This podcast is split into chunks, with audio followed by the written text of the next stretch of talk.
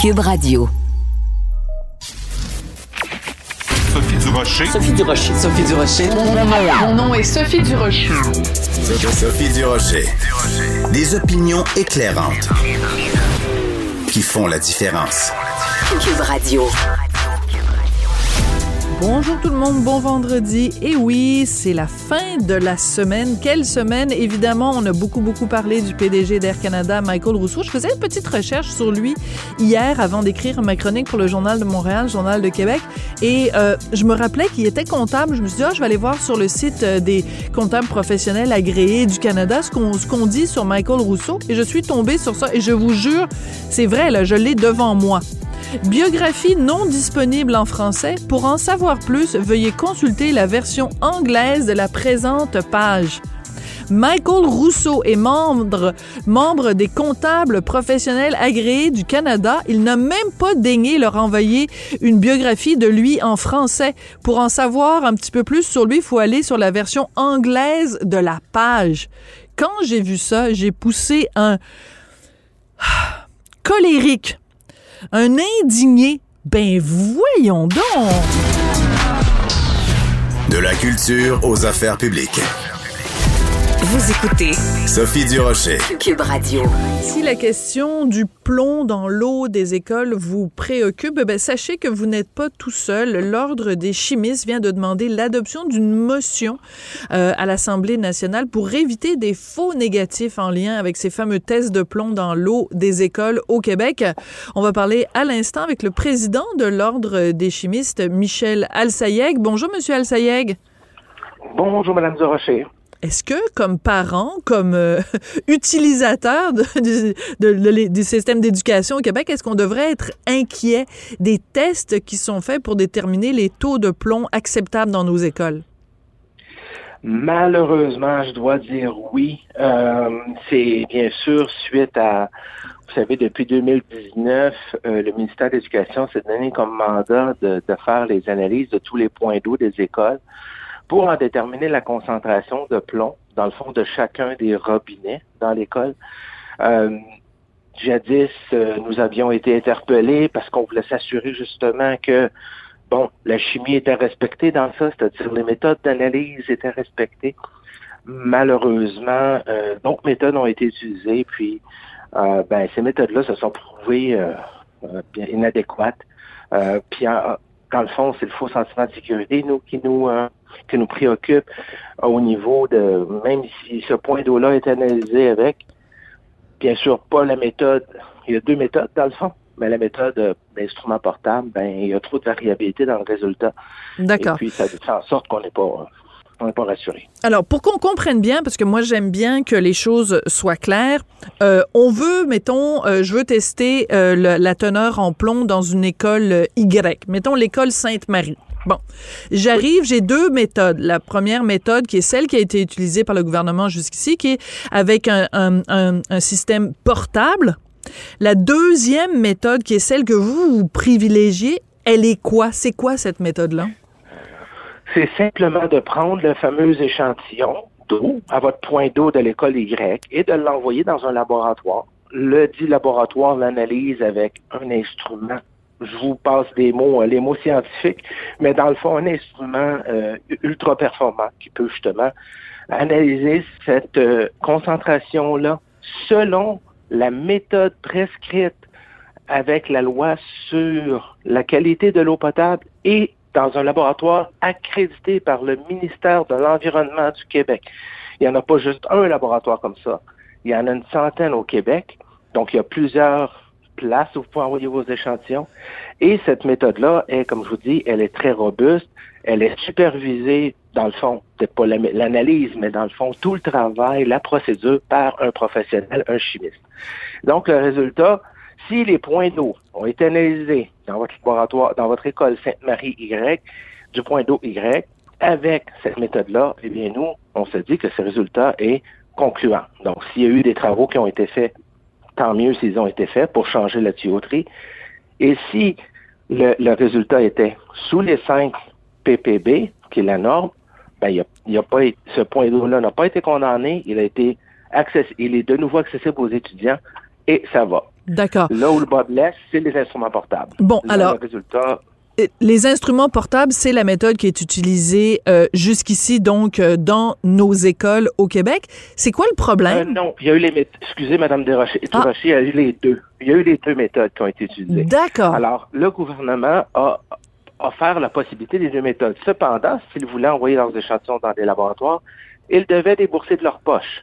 Le gouvernement a passé un contrat gré à gré le 27 décembre 2019 avec euh, pour acheter plusieurs de ces instruments-là portables pour un montant de 1,7 million de dollars qu'ils ont répartis et envoyés dans certaines écoles. Excusez-moi, je ris, mais c'est vraiment pas drôle. Donc, on a dépensé des millions pour acheter des, appareils portables et vous, ce- portatifs. Vous, ce que nous dites, vous nous dites aujourd'hui, c'est qu'il y a un danger de faux négatif. Donc, un faux sentiment de sécurité. C'est-à-dire que si je m'en vais tester toujours à mon école Sainte-Marie, euh, avec mon appareil portatif, ça me dit non, non, non, il n'y a aucun problème avec l'eau. Ben, il y a le danger que oui, il y a bel et bien un problème avec l'eau, mais qu'on n'ait pas été capable de le détecter. C'est ce, ce que je comprends. Exactement. Nous, en décembre, 2000 notre première lettre à- au ministère de l'Éducation, lorsqu'on a eu vent qu'elle allait avoir, où il, il évaluait la possibilité d'envoyer, d'acheter ces instruments-là, on leur a dit, nous ne préconisons pas cette méthode-là. C'est un instrument nouveau qu'on connaît pas.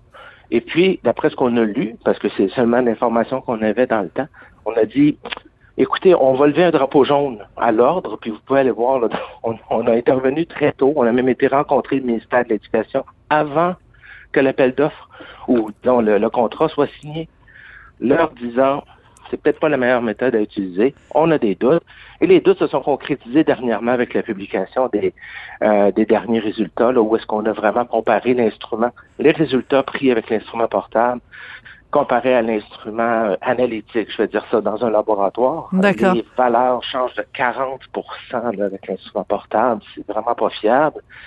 Mais alors, j'essaie de comprendre, euh, j'essaie de comprendre. Parce que bon, je veux Oui. bien là que le gouvernement il essaye de tourner les coins ronds puis de, de peut-être euh, c'est c'est- c'est peut-être une question de marketing aussi. Hey, ça paraît bien, on a dépensé un million et demi de dollars, puis on a acheté des appareils, puis on a envoyé plein dans les écoles au Québec. Ça paraît peut-être mieux pour le ministère de l'Éducation que de dire, ben on a pris euh, des, des échantillons, puis on a envoyé ça, puis il y a des laborantins dans un laboratoire quelque part avec leur petite blouse blanche qui ont fait des tests. Le résultat, c'est que, est-ce que vous considérez aujourd'hui, Monsieur Al-Sayeg, que euh, la santé de nos enfants et la santé du personnel enseignant et du personnel qui travaille dans les écoles, est-ce que la santé est en danger? C'est ça la question. Ben, nous, nous, notre rôle, euh, comme tout autre professionnel, c'est la protection du public. C'est la seule raison pour laquelle on intervient. C'est pas, c'est pas du corporatisme ni rien de ça. De ça, les chimistes sont à plein emploi. C'est vraiment au niveau là, de justement ce que vous dites. Nous, on veut protéger les enfants, on veut protéger les professeurs qui boivent cette eau-là. Alors, pour les instruments, les analyses qui ont été faites en laboratoire, parfait, les résultats sont corrects. Mais pour les instruments portables, ça a été prouvé effectivement que la santé, euh, la santé n'est pas protégée à ce niveau-là, là. c'est certain, parce qu'on n'est pas certain des résultats. Pour votre autre euh, interrogation au niveau du marketing, je ne sais pas c'est pourquoi ces instruments-là ont été achetés. Euh, nous, comme je vous dis, on a levé le drapeau de la première journée. On a dit il y a une méthode qui existe, puis en plus le prix est similaire. C'est pas, c'est pas comme Ah oui! le prix envoyer vos échantillons dans un laboratoire. Le prix de l'analyse est pratiquement similaire. Et en plus, ces instruments-là portables, ben il y a, il y a des bandelettes de mercure qui sont utilisées. Donc, il y a, il y a- comme je vous dis, je, je ne sais pas pourquoi ils ont tenu absolument à acheter ces instruments portables-là. On nous dit que c'est un dépistage rapide, on nous dit que c'était plus rapide, plus facile. Peut-être, je ne sais pas, mais si l'instrument ne donne pas un bon résultat, à quoi ça sert de les acheter? C'est comme si vous alliez au Jean Coutu avec le, dans la salle d'attente avec l'instrument à pression pour dire, ben, docteur, prescrivez-moi quelque chose. Jamais qu'ils vont prescrire sur un instrument de dépistage ou qui va vous donner une idée approximative. Mais non, mais la comparaison est formidable. Vous avez tout à fait raison. Donc, le, le vous, vous considérez, à l'Ordre des chimistes, que euh, l'appareil portatif n'est pas fiable. Et en plus, vous nous dites que vous avez prévenu le ministère de l'Éducation. Pourtant, le ministère de l'Éducation est allé de l'avant. Ils ont fait, pardon, ils ont fait un, un appel d'offres. Donc, euh, ils sont allés de l'avant malgré vos, vos, mises en garde. Et euh, vous êtes sûrement euh, pas sans savoir que la Fédération autonome de l'enseignement a envoyé un communiqué au cours des, dernières heures pour nous dire qu'ils vous soutenaient. En soutien à l'Ordre des chimistes du Québec, on est d'avis qu'une motion devrait être adoptée afin que le gouvernement procède à des tests en laboratoire. Et euh, ils rappellent, eux, ils disent que les données récoltées ont été qualifiées d'aberrantes. Aberrantes. Absolument. Absolument. Je dis 40 là, mais il y a eu des résultats dans le rapport qu'on a eu qui, dans le fond, étaient tellement aberrants. C'était, c'était, c'était comme si, dans le fond, pour revenir à mon analogie de, de salle d'attente de Jean c'est comme si vous disiez allez tout de suite à l'urgence, euh, tandis que votre pression est très normale. C'est un petit peu ça. C'est l'aberrance des fois des résultats obtenus avec cet instrument. Oui. Ouais. Alors, euh, je continue avec le, le communiqué hein, de la Fédération autonome de l'enseignement, euh, une citation euh, directe, là, deux points, ouvrez les guillemets. Ce n'est pas la première fois qu'on invite le ministre Robert à refaire ses devoirs. Comment est-ce possible qu'après le scandale sur la méthodologie employée pour tester la qualité de l'air dans les écoles, on apprenne encore que le ministère de l'éducation s'est appuyé sur une méthodologie bidon pour évaluer la présence de plomb dans l'eau des écoles. Fin de la citation. Une méthodologie bidon. Est-ce que vous reprenez ce vocabulaire-là euh, à votre compte, euh, M. Al-Sayeg? Ben, au, au, niveau des analyses, quand on a une analyse, c'est sûr que si on prend une action à partir de là, l'analyse se doit d'être analytique. Et puis nous, comme je vous dis, ça fait déjà un bout de temps qu'on a, qu'on a mis des drapeaux jaunes. Nous, notre travail, j'aurais eu un discours très différent si j'avais euh, si j'avais dormi, comme on dit, dormi au gaz avant le, le avant qu'ils aient acheté ces instruments-là. Mais comme je vous dis, on les a avertis de la première journée. On leur a dit, regardez, les, les laboratoires, il y a une méthode accréditée par le gouvernement. Là, l'ordre n'a rien à voir là-dedans. Il y a une méthode qui existe, qui est robuste, qui est interlaboratoire, qui est accréditée par le ministère de l'Environnement. Pourquoi ne pas l'utiliser? Ce ne sont que des bonnes questions que vous soulevez. Puis en même temps, euh, Monsieur Al-Sayeg, ce sont des bonnes questions. Puis en même temps, euh, tous les gens qui nous écoutent en ce moment doivent être en train de paniquer et d'avoir envie d'appeler dans leur école pour savoir euh, quel est. Non, mais que il faut, il faut aussi euh, calmer les esprits. quel pourrait être, vous, comme président de l'ordre des chimistes, pouvez-vous nous, nous rassurer? Quels, quels sont les dangers réels quand, euh, mettons, euh, si, mettons, un, un, un élève ou, ou, un prof euh, boit tous les jours de l'eau qui contient des taux de plomb supérieurs au taux acceptable? Il y, a des, il y a eu des études au niveau de l'INSPQ, puis je peux pas aller trop loin là-dedans, bien sûr, il faudrait parler à des personnes plus compétentes que je moi comprends. dans ce domaine. Mais au niveau, il y a eu des études très claires qui pourraient montrer, qui, qui peuvent aller jusqu'à la plombémie, mais là, on parle de cas vraiment extrêmes. Euh, ce qu'il faut, c'est effectivement, dépendant de la quantité d'eau qui est bu pendant de l'enfant, c'est pour ça qu'on parle d'enfant, parce que la masse est, est, plus, est plus basse, donc la concentration plus haute de plomb total. À partir de dans, que vous ingurgitez. Oui. À partir de là, moi, ce que je vous dis, c'est que ce qu'on demande aux écoles, c'est que tous les points d'eau qui ont été analysés avec l'instrument portable, d'ailleurs, c'est des données qu'on a demandées aussi, bien sûr, au ministère de l'Éducation. On n'a pas eu ces résultats-là quel point d'eau est analysé avec l'instrument portable, on n'a pas eu le résultat. Ben voyons donc. Moi, ce que je retiens beaucoup de ce que vous nous dites, M. Al-Sayeg, et aussi de ce communiqué de la Fédération autonome de l'enseignement, c'est qu'il y a une sorte de fin de non-recevoir euh, de la part du ministère de l'Éducation, parce qu'il me semble que, mettons, moi, je suis euh, fon fonctionnaire euh, charbonneau euh, dans un bureau euh, au ministère de l'Éducation, puis que je reçois une mise en garde de l'ordre des chimistes en disant, hey, faites attention, là, le, le, les instruments que vous vous apprêtez à acheter ne sont pas fiables. On vous le dit parce qu'on connaît ça, parce qu'on est des spécialistes là-dedans. Euh, il me semble que je, j'y penserais à deux fois. On a l'impression qu'il y a, il y a comme un, refus de voir la réalité du côté du ministère de l'Éducation. Ça doit être frustrant pour vous à l'ordre des chimistes? Ah, c'est, extrêmement frustrant. Puis d'autant plus que quand on arrive au point où on se doit, nous, l'ordre, de parce qu'on doit, on pense d'emblée qu'un autre professionnel, tout le monde sait que, dans le fond, on n'a pas, nous, on n'a pas de retour de tout ça au point de vue pécunier, on n'a rien. C'est vraiment la protection du public, c'est notre raison d'être, notre Oui. raison Puis c'est important de le rappeler. À la ligne. Oui, puis c'est important de le rappeler. Puis je suis content que vous le fassiez, M. El Sayek, parce que ça s'applique aussi à tous les ordres professionnels. Et dans le dans le regard du public, moi, je trouve que c'est toujours important. À chaque fois que je parle à quelqu'un qui représente un ordre professionnel ou un autre, de rappeler que c'est dans votre mandat. Votre mandat, c'est la protection du public. Donc, c'est important de, de le rappeler. Vous n'êtes pas là pour défendre euh, les chimistes. Vous êtes là pour défendre la population euh, et dans ce cas-ci, ben, les, les étudiants et les enseignants. Ah oui, puis même, même au niveau des chimistes, on est là pour justement surveiller l'exercice. On surveille les chimistes. Donc, on Oui. on- on n'est pas une association, on est un autre professionnel. C'est exactement le contraire. On est un peu la, permettez-moi... Le chien de garde? Des chimistes. Donc Ouais, voilà, oui, c'est ça. La police Alors, des chimistes. Bon, ben, Ben, là, je pense que vous allez devenir le, la. Vous allez devenir le- la, la police du ministère de l'Éducation. Écoutez, euh, merci beaucoup d'être venu nous parler aujourd'hui. Je pense que c'est un dossier euh, extrêmement euh, important. Et euh, ben, je pense que quand c'est vous plus la FAE qui disent ça n'a pas de sens, ce- ces, ces- ces résultats-là sont aberrants, le, le- l'appareil n'est pas fiable. Je pense que c'est important de l'écouter, mais je pense qu'aussi du côté du ministère de l'Éducation, il y a beaucoup de réponses qu'on attend de leur part. Merci beaucoup d'être venu nous parler aujourd'hui. Merci, Madame Durocher. Michel Alsayeg, président de l'Ordre des chimistes. Bon, ben avant qu'on passe à une autre entrevue, je pense que j'allais me chercher un bon verre d'eau. Je sais pas s'il y a du plomb dans l'eau ici à Cube ou pas. Merci, Monsieur Alsayeg. Sophie Durocher. Une femme distinguée qui distingue le vrai du faux. Vous écoutez Sophie Durocher. Cube Radio. Les rencontres de l'heure. Marie-Claude Barrette et Sophie Durocher. La rencontre Barrette du Rocher.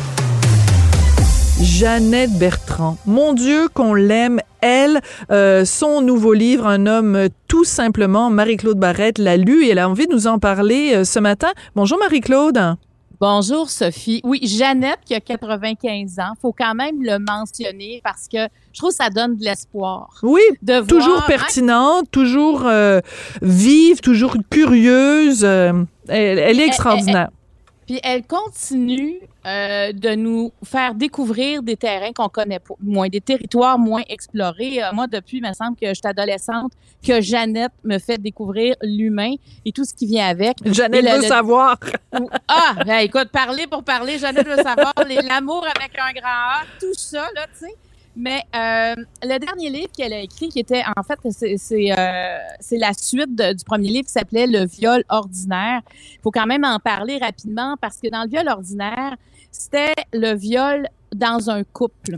Un viol où la, la- le faire l'amour n'est pas consenti, mais plutôt euh, comme une routine, quelque chose qui va de soi parce que tu es, un couple, donc euh, la façon de le faire euh, n'a pas besoin de consentement parce qu'il y a comme un, le consentement vient déjà de l'union. Et c'est ce qu'elle nous décrivait là-dedans. Et c'était, euh, moi, je, je vais dire, à l'époque, j'animais Deux filles le matin et on a fait une émission sur le viol ordinaire. Le nombre de messages que nous avons reçus après la diffusion d'histoires euh, de femmes justement qui disaient mais finalement je savais que c'était pas correct ce que je vivais mais j'ai jamais pensé que ça pouvait être dénoncé. J'ai j'ai jamais pensé que Ah oui. absolument. C'était euh, mais euh, je pense que c'était le message qu'on a reçu là après. C'était pas euh, 200 c'était énorme là, je te dis là c'est fait que je me disais elle, elle- elle a touché Mhm, Elle a mis le doigt dessus. elle a Ouais. mis un nom à quelque chose qui était pas nommé, mais qui était enduré, je te dirais. Il y avait quelque chose de cet ordre-là. Et là, elle sort, euh, ce que tu disais tantôt, le, titre Un homme tout simplement, où euh, elle, elle tente d'apporter des solutions euh, justement pour la réconciliation, pour que ces hommes-là euh, prennent conscience de ce, de ce qui est... euh, qui est un non-consentement, de ce qui est euh, en fait de, ce qui peut être un viol ordinaire, mais aussi qui, qui ait des mesures pour s'en sortir, pour comprendre pourquoi ils agissent comme ça. Puis elle est beaucoup dans le respect de la femme, l'égalité entre hommes et femmes. Jeannette, ça a toujours été un de ses chevals de bataille. Elle Absolument. poursuit là-dessus. Et dans ce livre-là, ben, c'est l'histoire, entre autres, de Julie et Laurent qui se poursuit, là, qui était euh, celui qui, euh, finalement, que sa conjointe accuse de viol euh, parce que il, a- il a fait l'amour sans consentement et ça, ça- c'était plus faire l'amour dans ce cas-là. Et elle, elle arrive avec Laurent qui va en médiation avec sa, son ex-conjointe et il décide de prendre la voie de la justice réparatrice. C'est ce que la, c'est ce qu'on lui conseille et on en apprend beaucoup. Moi, j'avais déjà fait des émissions sur la justice réparatrice, euh, mais on dirait que là, comment Jeannette Laporte, euh, et je suis allée relire là-dessus, je vais même faire une émission lundi prochain à, à TVA, l'émission Marie-Claude, sur ce concept-là. Explique c'est quoi. Explique c'est quoi parce que Oui. c'est pas tout le monde qui sait euh, ce que Non. ça ce que ça justifie parce que on dit la justice bon normalement la justice est punie mais là c'est une justice différente. Explique-nous ça. Absolument. Premièrement, ce serait une justice sur une base volontaire. Alors, il y a, y a comme trois façons. Je suis pas une spécialiste de la justice réparatrice, mais je vais te l'expliquer comment je la comprends. Il y a trois façons euh, de la justice réparatrice. Ça va être, par exemple, euh, des, euh, des victimes, euh, dans, mettons, victimes d'actes euh, sexuels euh, non, euh, vo- vol- non désirés, par exemple, qui vont rencontrer, peuvent rencontrer des agresseurs qui sont en prison pour avoir commis ce, ce, ce même genre de crime. Et là, tu une première forme comme ça. Donc, c'est des personnes, ça peut être quatre victimes avec quatre prisonniers. Ils vont se rencontrer et ils vont se dire comment chacun se sent de son côté. Et ce que ça fait, c'est quand la victime parle à l'agresseur, euh, même si c'est pas son agresseur, euh, elle, elle, euh, c'est comme si elle remet la responsabilité de ce qu'elle ressent ceux de crimes du même genre. Oui, c'est ce qu'on quand on dit la fameuse expression il faut que la honte change de camp, ben c'est un peu ça puis c'est aussi le côté euh, thérapeutique de la chose là de de de se décharger de ce poids-là de leurs épaules. Ben, c'est éliminer la peur, euh, la, sais, de, de, de- d'éliminer la colère et on va beaucoup parler de, de tendre vers une guérison aussi spirituelle, faire la paix avec ça. Donc, on peut le faire de cette façon-là. On peut le faire aussi un à un avec quelqu'un qu'on ne connaît pas mais qui, a commis le même genre de crime ou on peut le faire aussi avec là avec l'agresseur. Donc, ça dépend de, de, de- de- évidemment des deux individus, mais le but est toujours le même. C'est que l'agresseur aussi comprenne ce qu'il a fait à l'autre. Et ça doit se faire évidemment dans le calme, dans le respect. Et, ça, écoute, il y a, il y a de nombreux témoignages et, et les témoignages sont éloquents face à cette façon de faire-là parce qu'il y a un échange. Moi, au début, quand on m'a parlé de ça il y a plusieurs années, on dirait que j'avais de la difficulté à comprendre si tu connais pas l'agresseur, c'est pas lui, comment tu arrives à faire la paix? Ben oui, on Mais se pose tous force la- de- cette question-là en disant ben là si c'est pas lui qui l'a fait, qu'est-ce que ça te donne de donner rencontrer quelqu'un qui a commis un crime sur quelqu'un d'autre, c'est pas ça que tu veux, tu veux rencontrer la personne mais dans le mot réparatrice, il y a une, une question de réparation donc ça répare peut-être quelque chose quand même chez les victimes. Absolument, absolument. Et, force, de, force de constater ça parce que quand on lit les témoignages, et moi j'ai rencontré des gens à la justice réparatrice et ils sont arrivés à redonner à, l'auteur, même si c'est pas lui qui est devant, à l'auteur le, le, le, le poids de la responsabilité. Puis ils ont, ils n'avaient plus de culpabilité parce que c'est quand même de comprendre dans la tête d'un autre agresseur c'est quoi le mécanisme, qu'est-ce qui se passe, d'où ça vient? Et ça permet aussi à l'agresseur de dire, OK, mais c'est ça les répercussions. Moi, ça a duré un moment, mais ce moment-là fait que dans la vie de l'autre personne, il y a une honte, il y a une culpabilité, il y a une colère, il y a la peur, il y a plein de choses qui s'installent et cette personne-là n'a plus accès à sa liberté, et euh, entre autres. Et, et c'est vraiment intéressant d'en apprendre et, et, euh, ce que j'aime de Jeannette, c'est que là, elle l'apporte évidemment sous forme de roman, mais on connaît Jeannette. Elle est allée chercher des spécialistes Oui. dans chacun Elle de ces documentée, elle s'est vraiment là, elle prépare ses livres euh, avec euh, tout un travail de recherche là, elle est vraiment euh, incroyable pour Et ça on, là. On parle beaucoup des groupes d'hommes parce que tu sais on parle beaucoup présentement euh, des féminicides de, de- qu'il y en a de plus en plus que le- le- que les hommes vivent mal leurs émotions. Euh, on parle pas assez des hommes. Faut faire des choses pour les hommes. Les hommes doivent cheminer à travers tout ça et c'est ça le but du livre c'est le cheminement des hommes et tu sais, elle travaille entre autres avec Homme Québec euh, qui a été fondé euh, par Guy Corneau. Elle travaille aussi avec euh, un, homme qui s'appelle Jean-Marc Bouchard qui lui ça fait 14 ans qu'il est dans des groupes d'hommes. Il a eu recours à ça parce qu'il a été victime. Et maintenant, il, en, il, il- il participe à ces groupes-là et il l'a guidé. Donc, ce que j'aime de ça, c'est de comprendre que comment il décrit quand le personnage Laurent arrive dans son groupe d'hommes, comment ça fonctionne. Parce que ce qu'il dit, entre autres, euh, celui qui a conseillé Jeannette, c'est que ça prend beaucoup de courage C'est pour les hommes d'aller dans un groupe. Il dit, nous, on nous apprend, les hommes, à être compétitifs, à être bons, à, à sa place, Et à se Et taire. Et à se taire, à Marie-Claude. garder ses émotions Voilà. en dedans. Alors, t'imagines, tu vas dans un groupe d'hommes, puis là, tu te dis devant tous les autres, j'ai posé tel geste, j'ai fait ceci, voici comment je me sens. Les gars ne sont pas, euh, en tout cas, une certaine génération de gars n'a pas été élevé comme ça. Et c'est pour ça aussi qu'on aime Jeannette, parce que Jeannette, son féminisme a toujours été inclusif. C'est-à-dire, ça n'a jamais été un féminisme contre les hommes. Au contraire, ça a toujours été une main tendue aux hommes en disant, on n'y arrivera pas sans vous. Et ce que je comprends de, de, de ce livre-là, que moi, j'ai pas lu, que toi, t'as lu, c'est que c'est encore une fois ça, de, de, de dire, ça donne rien de dire aux gars, oh, vous êtes tout croche, puis il faut changer. Ben non, il faut leur parler, puis les amener de notre bord. Mais moi, je pense que c'est pour ça que j'ai toujours adhéré à, à ce que Jeannette dit, parce qu'elle est inclusive. Mm. Elle n'est pas en train de polariser les uns contre les autres, mais comment on arrive à être les uns avec les autres. Puis il y a des défis de taille, et ça, c'en est un défi de taille. Et c'est ça, quand les hommes arrivent dans ces groupes-là, ils sont tous égaux.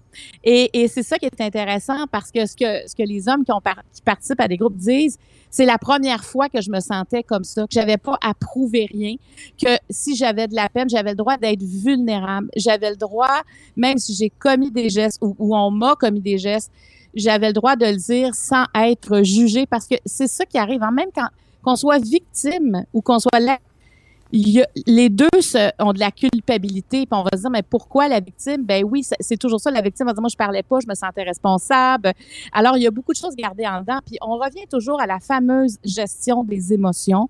Euh, tu sais, il y, a- quelques années, Karine Aiguartua, qui était à- à ce moment-là présidente de l'Ordre des psychiatres du Québec, disait on devrait offrir des, des cours aux primaires déjà aux enfants pour reconnaître les émotions principales, dont la colère. Puis les nommer. on- Puis les les nommer. nommer les émotions, exactement, que les parents parlent avec les enfants des émotions, mais qu'on l'apprenne aussi en groupe pour que les enfants puissent échanger ensemble, nommer les choses. Et ce qu'on se rend compte, c'est que pour les hommes, c'est encore plus difficile de d'exprimer leurs émotions. Je pense que c'est plus facile, évidemment, que les générations d'avant, mais il reste que ces hommes-là ont été élevés aussi des fois par des hommes qui ont plus de difficultés à gérer, à, nommer, pas à gérer, mais à nommer les émotions et surtout à les faire voir, à les faire sentir, à les exprimer.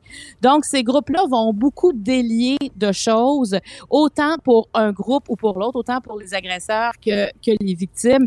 Et c'est vraiment intéressant. Je te dis, j'ai- moi, je, je fais cette émission-là, je l'enregistre demain et euh, on dirait que là, j'ai vraiment compris le sens de la justice réparatrice Génial. parce que ça se fait, ça se fait aussi accompagner. Tu sais, il n'y a pas juste ces rencontres-là. Il y a, un- il y a des gens qui sont là pour te soutenir. Alors, en tout cas, c'est un livre, euh, moi, que je conseille. C'est un livre, euh, euh, en fait, c'est de la pédagogie. Je te dirais, c'est une histoire, mais on apprend beaucoup à travers tout ça. Donc, euh, une recommandation pour euh, no- nos, nos livres du week-end. Si vous savez pas euh, quoi Oui. lire en fin de semaine, euh, allez lire le livre de Jeannette, Un homme, tout simplement. Marie-Claude, il y a pas très longtemps, en fait, il y, a, il y a quelques années, attends, je regarde, l'année dernière, tu avais fait la série documentaire Où es-tu, qui avait été diffusée Oui. à moi et compagnie. Donc, les dossiers de gens qui euh, disparaissent, des gens disparus, ça te touche beaucoup. Euh, tu voulais réagir au rapport du coroner sur euh, Martin Carpentier, là, qui a, qui, a, tué ses deux petites filles et qui s'est donné la mort après? Oui, ouais, qui est arrivé en, juillet 2020. C'est Maître Sophie Régnière là, qui vient de qui, a rédigé le rapport, qui a fait l'enquête et qui en a fait part. Euh, et, hier, la mère, Amélie Lemieux, la mère de Nora et Romy, a réagi fortement euh, aux recommandations euh, que Maître Régnière faisait parce que faut se rappeler un peu cette histoire-là. Moi, ça, ça m'a troublé comme tout le monde, hein, parce qu'on était en alerte Amber, puis on a suivi ça dès que l'alerte a été, a été lancée. Et ce qu'on comprend là-dedans, c'est que l'alerte a été lancée. Euh, il y a eu un accident de voiture. En fait, euh, le père est allé chercher les enfants, les, deux filles. Il devait les, ra- les ramener à la mère à 21 h Finalement, il y a un accident euh, à 21h30 euh, et les fillettes et le père ne sont plus dans la voiture au moment où les secours arrivent. Euh, ils sont ils sont disparus à ce moment-là et l'alerte Amber a été lancée seulement le lendemain à 13h20. Et c'est le blâme Voilà. que fait, entre autres, Maître Régnière. Comment ça se fait qu'il y a eu autant de temps? Parce qu'on sait quand l'alerte est lancée, c'est toute la population qui participe à la recherche. Et la population qui va donner des indices. Et en même temps il y a tout un c'est toutes les mesures sont enclenchées. Les bénévoles spécialisés dans la recherche vont arriver. Les pompiers vont arriver. En fait tous ceux qui sont de première ligne vont arriver pour offrir leur aide parce que là il y a puis on le sait aussi Sophie que quand il y a un enlèvement les premières heures sont Crucial. cruciales Absolument. Et c'est ça qui est, qui est décourageant, c'est que même, même si la coroner dit on peut pas être sûr à 100% que si l'alerte avait été mise à 6 heures le matin, qu'on aurait pu sauver les deux petites filles, mais on peut quand même imaginer que si toutes les mesures avaient été mises, on aurait pu éviter ce drame-là. Donc, c'est terrible et je comprends la, la colère, la détresse de la mère dans tout ça qui se dit euh, si la SQ avait procédé de façon plus, plus correcte. Et quand tu lis en plus que c'est parce qu'il y avait le pro- le- le- l'alerte Amber, le texte qu'ils avaient dirigé était trop long. Il y avait trop de mots par rapport à ce qu'on pouvait Oui, mettre. C'est pour ça qu'il a- ça Voyons! sorti une heure et demie plus tard dans les médias parce qu'il y avait il, y avait trop de caractère pour le format. Et tu sais l'alerte Amber là, c'est motif raisonnable de croire par exemple que les, enfants sont en les circonstances entourant l'enlèvement indiquent que l'enfant risque de subir des lésions corporelles. Et le troisième, c'est le service de police possède suffisamment de renseignements descriptifs pour dire à la population qui tu sais, donner des indices suffisants pour comprendre euh, qui, est recherché. Dans ces cas-là, je, je regarde ça parce que j'ai parlé à beaucoup de parents, moi, que les enfants euh, sont disparus. Puis évidemment, il y a tout le temps des déceptions parce qu'ils sont pas retrouvés dans les cas de disparition. Et ça revient souvent à pourquoi on n'a pas fait les recherches avant, Hmm. pourquoi on n'a pas déclenché l'alerte avant? Et dans ce cas-là, Sophie, il y a un accident sur l'autoroute. La voiture est retrouvée à sens contraire. Les, les- les- les trois personnes ne sont plus dans la voiture. Euh, la mère, a, elle, elle, elle, elle dit que bon, euh, elle était, euh, elle, Elle a reçu des messages. divorce. Oui. Oui, mais elle a demandé le divorce. Il a reçu cette journée-là l'avis lui disant que euh, qu'une convocation pour le divorce Mm. cette même journée-là. Les enfants, et, tu sais, il allait pas bien. Et ça, on le sait, du moment où l'alerte est lancée, là, les gens se mettent à parler. Et en plus aussi, il y a quelque chose de particulier. Oui, il y a la, les policiers qui, moi, je sais pas qu'est-ce que ça leur prenait de plus pour lancer un appel, Moi un non alerte plus. Amber, là. Tu sais, on n'est pas police, puis on regarde District 31, mais tu sais, je veux dire, euh, j'ai- j'ai- tu fais 2 plus 2 égale 4, là, il y a un accident, la voiture, les, les gens sont plus dans l'auto, donc ça veut dire que c'est pas un accident ordinaire, donc tu peux dire, bon, mais ça a l'air d'un accident qui a été provoqué, tous les, tous les éléments que tu viens de nous donner, tu mets ça ensemble dans un petit pot, puis là, t'en arrives à la conclusion que, hey, moi, je suis super inquiète pour la vie des, des, des deux jeunes filles. Ben, oui, moi, je suis allée euh, pendant mes tournages au centre, tu sais, où est-ce que, au centre, euh, si tu veux, où, où- où on va suivre toutes les caméras. Poste de contrôle, mettons, ouais. Poste de contrôle, ouais, exactement. Et euh, c'est quelques personnes qui doivent se parler. Là, c'est pas euh, 22 personnes que tu dois réunir. Et ces personnes-là vont dire bon, est-ce que les trois critères sont remplis? Du moment où ils répondent oui? L'alerte est lancée et on sait comment. hein, on le reçoit partout là, à la télé, son téléphone, à la radio, tout ça. Et là, après ça, les gens, parce que dès qu'ils ont lancé l'alerte, tout de suite, il y a des informations. Évidemment, il y a des informations qui sont qui sont pas bonnes, mais il y a énormément d'informations qui sont rentrées qui étaient adéquates. Alors moi, je me dis, tu retrouves pas les trois personnes. C'est sûr que se sont sauvés de la voiture. Ils n'ont pas disparu après un accident. Donc, si tu fuis les lieux d'un accident, là, c'était délit de fuite, mais délit de fuite avec ces deux filles qui devaient retourner Mm. à la maison à 21 heures. Il y a eu un avis euh, qui parlait de son divorce. On sait qu'il ne voulait pas ça. Et en plus, dans ce cas-là, les policiers disent oui, mais nous, on a appelé le médecin euh, de, de, de, de- de- du père de Martin. Il n'a pas voulu répondre pour des motifs euh, de confidentialité. On a appelé dans les urgences à savoir est-ce qu'il y aurait les deux filles seraient là, Nora et Romy. Et pour fin de confidentialité, on n'a pas aussi répondu aux policiers. Et là, je me dis, Incroyable. mais, mais ça, là, je veux dire, si tu réponds pas aux policiers, je comprends le motif de confidentialité, mais ici, on avait des vies en jeu. Et ce qui est triste dans tout ça, c'est que la mère, ce qu'elle dit, c'est que je vais toujours garder un doute parce que j'ai l'impression qu'on n'a pas fait les choses assez rapidement. Elle dit, elle, dit, elle dit, Martin nous a laissé 18 heures pour réagir puis on l'a pas pris. C'est ce qu'elle, c'est ce qu'elle dit. Et, et ça, ça va être, moi, tous les gens que j'ai rencontrés qui sont pas satisfaits des recherches, faire la paix avec ça, Sophie, C'est c'est difficile. quelque chose qui est impossible parce que, comme elle dit, ça, ça, ça ramènera jamais mes filles. Donc, faut qu'elle trouve un chemin pour arriver à faire la paix. Mais quand tu lis le rapport de la coroner qui va dans le même sens que ce que tu as ressenti, imagine la colère que, qui monte alors. Moi, je pense que la, la, SQ dit qu'ils vont, euh, vont prendre euh, note, euh, en fait, ils vont prendre action face au rapport de, Maître Renière. Alors, j'ai hâte de voir ce qu'ils vont faire, mais, mais pour moi, tu sais, quand je, regardais ça, puis j'avais quand même travaillé sur les alertes Amber, et je me disais, mais me semble que c'était évident là qu'il y avait un risque. C'était écrit dans le ciel. Marie-Claude, merci beaucoup. Puis, euh, ben écoute, euh, on, on, on apprécie euh, beaucoup cette discussion-là parce qu'en effet, tu as fait beaucoup, beaucoup de recherches avec ce, ce documentaire. Donc, tu es tout à fait à même d'en parler. Puis, euh, encore une fois, toutes, toutes nos... Écoute, chaque, chaque oui, fois on- que j'entends parler de est cette on, on est touché parce qu'en plus, on voit les images de, de la maman euh, euh, quand, euh, quand elle s'était présentée devant les médias au micro, euh, entourée de Ah, ses proches qui les prenaient dans ses bras. On peut pas oublier ces, ces images-là. Donc, euh, euh, Nora et Romy, vraiment, c'est une histoire qui, qui a touché, qui a bouleversé tout le Québec. Merci beaucoup, Marie-Claude. On se retrouve lundi. Merci beaucoup, Sophie. Avertissement. Cette émission peut provoquer des débats et des prises de position pas comme les autres. Écoutez Sophie Durocher. Évidemment, l'histoire qui est euh, sur toutes les lèvres cette semaine, c'est euh, le PDG d'Air Canada, donc euh, in English only quand il fait ses discours, in English only quand il vit à Montréal depuis maintenant 14 ans, in English only même si euh, sa mère est une francophone, sa femme est une francophone et son père, euh, il y a trois générations du côté de son père, c'était des francophones. J'avais envie de parler de tout ce dossier-là avec une passionnariat, vraiment, euh, dans tout le sens noble du terme, une passionnariat de la langue française. Louise Baudouin, ex-ministre péquiste, déléguée générale du Québec à Paris de 84 à 85.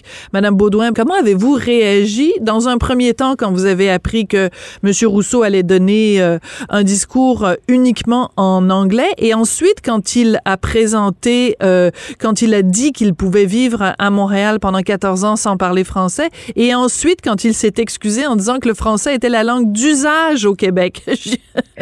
Eh bien, disons que j'ai réagi très mal à, à ces trois euh, événements dont vous venez de, de parler. Très mal parce que c'est on, a l'impression qu'on retourne en arrière, tu sais, je sais pas, à Donald Gordon, puis euh, au CN, qui, euh, dans les années 60, nous expliquait qu'il n'y avait pas de francophones assez compétents pour euh, occuper des postes dans sa belle et grande entreprise. Alors, euh, on pouvait imaginer qu'avec le passage de la loi 101 en 77, et puis progrès quand même qui a été fait à ce moment-là pendant un temps. Euh, souvent, je me dis, Sophie, qu'il y a une génération qui aura peut-être euh, vécu en français euh, à tous égards, euh, c'est la mienne, parce que là, on sent, je veux dire, de toutes parts que ça, ça s'effondre, quoi. Oui. Et ça, ça vous fait de la peine, ça vous, ça, ça provoque de la colère, de la résignation? Qu'est-ce que ça provoque en vous?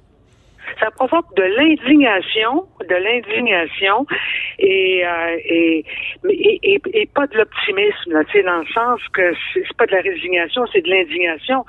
Mais je me dis, euh, est-ce que, par exemple, parce qu'il va se passer quelque chose avec le projet de loi 96, là, on peut dire, moi, j'ai dit en commission parlementaire qu'il y avait avec Louise Arel, là, qu'il y avait des bouts euh, qui, euh, qui nous semblaient, par exemple, en, matière d'éducation, pourquoi pas le cégep euh, en français, que, que c'était devenu maintenant, aujourd'hui, la chose à faire, puis ils font pas.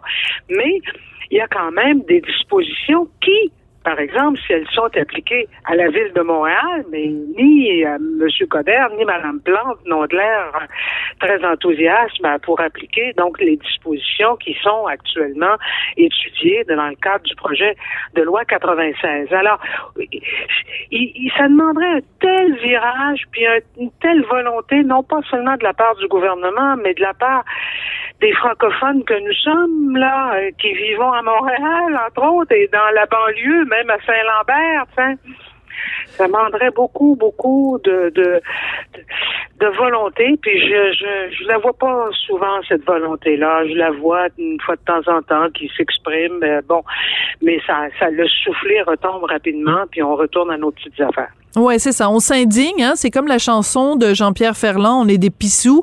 On a les baguettes en l'air, puis on, on, crie un petit peu, puis après ça, on retourne prendre notre trou. On est des pissous. Euh, je veux juste vous lire quelque chose qui était dans le journal La Presse ce matin. L'exigence du bilinguisme a disparu chez le partenaire régional d'Air Canada Jazz Aviation. Une offre d'emploi trouvée sur le site de l'entreprise spécifie que les agents de bord doivent désormais parler couramment anglais, mais qu'ils ne sont pas obligés de maîtriser le français. C'est écrit noir sur blanc sur une offre d'emploi d'Air Canada. Madame Baudouin, j'ai envie de pleurer quand je lis ça. Oui, mais c'est justement c'est assez à quelque part euh, bon euh, dans cette dans cette lignée là que bon le le, le français euh, disparaît lentement des écrans radars de d'entreprises comme comme Air Canada et, et, et que ça se fait sans sans révolution disons hein sans révolution sans révolte et sans révolution sans révolte et sans révolution, pour quelqu'un comme vous qui a été des premières heures de ce combat-là. Euh, on s'est croisés, vous et moi, cette semaine euh, à une première de théâtre et je vous disais, euh, un, peu, un peu de façon ironique, mais Monsieur Laurent, Camille Laurent, il doit se retourner dans sa tombe quand il voit ça. quand on s'est battu comme vous, vous vous êtes battu et comme vous continuez à vous battre, si vous pouviez prendre un, jeune, un jeune ou une jeune québécoise de 18 ans puis lui brasser la cage, vous lui diriez quoi pour qu'il y ait justement cette révolte et cette révolution, Madame Baudouin? Ben, je, vous, dirais quelque chose euh, peut-être qui va vous surprendre. Je lui dirais de la même façon que vous, cette génération-là, là, les jeunes veulent se battre à mort avec raison pour la planète, là, tu sais, c'est sûr, hein, pour la biodiversité, pour euh, bon, pour faire en sorte que euh, la, la euh, les, les, dérèglements climatiques ne nous engloutissent pas tous, etc., puis qu'il y a une espèce d'éco-anxiété, sans aucun doute, chez beaucoup de jeunes. Mais dire que cette diversité-là, cette biodiversité-là, qui maintient justement la planète en vie, eh ben, je comprends pas qu'on ne l'applique pas aux cultures et aux langues. pourquoi cette uniformisation, je veux dire que l'on que l'on que l'on accepte. En Europe aussi, Sophie, vous le savez très bien. Hein, je veux dire, euh, pour notre plus grand malheur, je veux dire, bon. Euh, en France, oui, en France, c'est pathétique là. Je veux dire, je lis les magazines. Oui, c'est terrible. Voilà, exact. Et puis il faut faut y aller pour hein, le, le, le, voir aussi quotidiennement. Et ça vient de là aussi de haut. Ça vient du président Macron qui s'exprime dans à peu près toutes les conférences internationales. Euh, je dirais qu'en anglais. Euh, pourquoi? Parce que c'est comme si on n'y croyait plus personne, alors que donc à ce jeune, ce que je dirais, ben l'avenir des langues et, des cultures. Et puis le français a l'avantage d'être une grande langue internationale, une grande langue internationale. On est 200 millions de francophones et de francophiles à travers les cinq continents. Il y a là, il me semble-t-il, tout un monde et à conserver et puis euh, à développer autant, je veux dire, que celui euh, de, de la biodiversité puis de tout ce qui vient avec euh, la défense donc de, de l'environnement. Oui, alors donc les, les jeunes, ils éprouvent, nous dit-on, de l'éco-anxiété. On aimerait ça qu'ils éprouvent aussi de la lango-anxiété ou de, de, du, de, je sais pas, du, de la franco-anxiété. Oui, exact.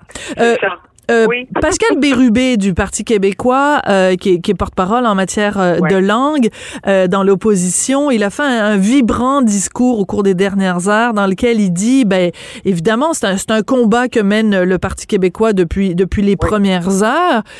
Et ce qu'on comprend évidemment entre les lignes, c'est que la seule solution pour que, évidemment, le français soit vraiment respecté au Québec, c'est de faire du Québec un pays. Est-ce que vous y croyez encore, vous, à cette idée-là, Madame Baudouin? Moi, mes convictions sont là. Elles n'ont pas varié, je veux dire, d'un iota. Euh, alors euh, oui, j'écoutais Pascal moi moi aussi dire ça avec euh, avec raison et et, et, là c'est parce que bon on voit que l'indépendance c'est bon vous savez pourquoi. Moi en tout cas je pense que le Parti québécois a été créé pour faire l'indépendance. Il a fait deux deux référendums. Il les a perdus tous les deux. C'est difficile ensuite de montrer la, la pertinence mais elle est là elle existe. Et puis c'est sûr que c'est la meilleure façon. On sera toujours dans la mondialisation effrénée. Probablement probablement, je suis pas sûr que la COVID va avoir changé grand-chose de ce côté-là. Euh, il va avoir des, des, la dynamique des langues va toujours être la même au, Québec puis au Canada. Elle sera certainement pas favorable aux Français. Mais l'indépendance nous donnerait beaucoup plus de moyens, beaucoup plus d'outils, beaucoup plus d'assurance aussi, Sophie, d'assurance mm. aussi pour faire ce qu'on a à faire. Oui. Sans s'excuser. On peut, oui, c'est ça, sans s'excuser, parce que mettre chez nous, euh, c'est, c'est, c'est, ça commence par là. Si on n'est même pas dans, c'est, on a, on a l'impression que les Québécois, euh, quand ils se révoltent, justement, quand il arrive quelque chose comme Michael Rousseau, se, se plaignent de, de cette situation-là, mais on, on, est, on est prisonnier du cadre, on est prisonnier de ça, puis on, tant qu'on s'en sort pas, ça améliorera pas les choses. Euh, je veux parler avec vous, euh, Madame Baudouin, de, euh, de la réaction du Canada anglais il y a eu, entre autres, dans le National Post, un éditorial qui a été placé en, à la une du journal, euh, un éditorial de Chris Selly, dans lequel il traite les enfants, les, les voyons, les, les Québécois de cry baby, là, vraiment des petits enfants qui arrêtent pas de, de, de chialer, excusez-moi de le dire comme ça, et il parle des vautours de la langue au Québec qui défendent le français et qui vont se servir de l'épisode Michael Rousseau Air Canada pour euh, continuer à, avoir euh, des, des, des langues, des, des lois encore plus contraignantes pour la pauvre minorité anglophone. Qu'est-ce que vous auriez envie de répondre à Louise Baudou, à, à Chris Telly? Écoutez, je, on est rendu, c'est tellement ridicule, là, si vous voulez, vous vous souvenez, pendant le, la, la, campagne électorale fédérale, là, la pauvre euh, présidente là, de, euh, de la Fondation Angus Reid, là, qui se rendait visiblement pas compte de ce qu'elle disait ou elle y mhm. croyait profondément, mais c'est encore pire, parce que c'est comme Michael Rousseau, ça, quand il nous dit, ben, c'est formidable, le fait que je puisse vivre qu'en anglais euh, à Montréal depuis 14 ans, ça, ça démontre quelle belle ville extraordinaire. C'est fou. Euh, oh, ben voilà. Et c'est un peu ma réaction quand je vois des, des, des éditoriaux comme ceux-là ou quand j'entends pendant la, la, campagne électorale la, pseudo-modératrice euh, du débat appuyée par des experts derrière et puis par le consortium CBC, Global, CTV, etc. Là, il y a il y a comme, euh, je veux dire, il y a comme euh, une, si on, si on devait se demander qu'est-ce qu'on a en commun, je veux dire, avec, euh, avec le Canada, on a un certain nombre de choses en commun, c'est bien évident, là. Mais profondément, là, l'identité, c'est, c'est comme pour une personne, pour une société, pour une nation, pour une culture. Je veux dire, on est tellement aux antipodes, là, on est tellement éloigné, on s'est jamais rapproché vraiment, mais là, je veux dire, c'est, c'est le comble de l'éloignement. Quand on lit des, des choses comme cela, on a juste envie de leur dire, ben, franchement, vous comprenez rien, puis vous êtes complètement en dehors de la, traque, et puis, euh, je veux dire, est-ce qu'il y a? Est-ce qu'il y a des, des, des, des, arguments qui pourraient leur ouvrir les yeux? Je, je ne crois pas, parce que c'est trop ancré, c'est trop profondément. C'est pour ça qu'il faut en sortir. Moi, je, je l'ai dit en arrivant à l'aéroport en fin de semaine, parce que les trois personnes qui m'ont reçu, d'abord arrive Canada, montrez-moi votre QR code. Après ça, euh, il y avait le passeport, puis ensuite il y avait le Vaxicode, etc. Tout ça d'abord en anglais, dont un qui disait pas un mot de français. J'ai fini par dire spontanément, ce pays n'est pas le mien. En français. J'espère que quelqu'un a compris. Attendez, vous êtes en train de me dire que quand vous êtes euh, revenu de Paris, vous êtes arrivé à l'aéroport à Montréal, à Montréal, Oui. et qu'à l'aéroport, vous avez été accueilli par des employés qui vous ont accueilli en anglais. Louise Baudouin. Oui, mais ils me connaissaient pas, là, mais c'est absolument en anglais. Et puis, euh, j'ai vu qu'il y en a deux qui pouvaient, euh, quand j'insistais, finir par euh, me parler français, mais qu'il y en a un qui était complètement, complètement anglophone. Donc, parce qu'on passe plusieurs obstacles avant d'entrer maintenant, là, pour présenter tous nos documents. Et, et honnêtement, ça a été ma, ma en sortant de l'aéroport, j'ai dit tout fort. À part ça, je, je, je l'ai dit, euh, c'est un cri du cœur. Ce pays-là n'est pas le mien. Pas je le reviens. mien. Quel choc. Je reviens. Merci beaucoup, Louise Baudouin. C'est vraiment euh, d'une tristesse inouïe. Euh, Louise Baudouin, donc ex-ministre péquiste, déléguée générale du Québec à Paris de 84 à 85 et tellement d'autres choses. Merci beaucoup euh, et euh, bonne chance. Good luck. Merci beaucoup, Louise. Au revoir, Sophie. Au revoir. Bye. Et c'est comme ça que l'émission se termine. Merci, Jean-François Paquet, toujours fidèle au poste, toujours euh, rapide sur le piton. Hein? Oui, ah, je te dis que hein, au quart de tour, Jean-François, donc à la mise en onde, à la réalisation. Une autre qui est rapide sur le piton aussi, c'est Florence Lamoureux à la recherche. Et euh, ben moi, je suis pas pire aussi. Hein? Je suis pas, pas trop mal hein, sur, le, sur le, la vitesse sur le piton. Sophie Durocher au micro. Je vous remercie d'avoir été là toute cette semaine. Et puis, euh, ben, je vous souhaite une excellente fin de semaine et on se retrouve lundi.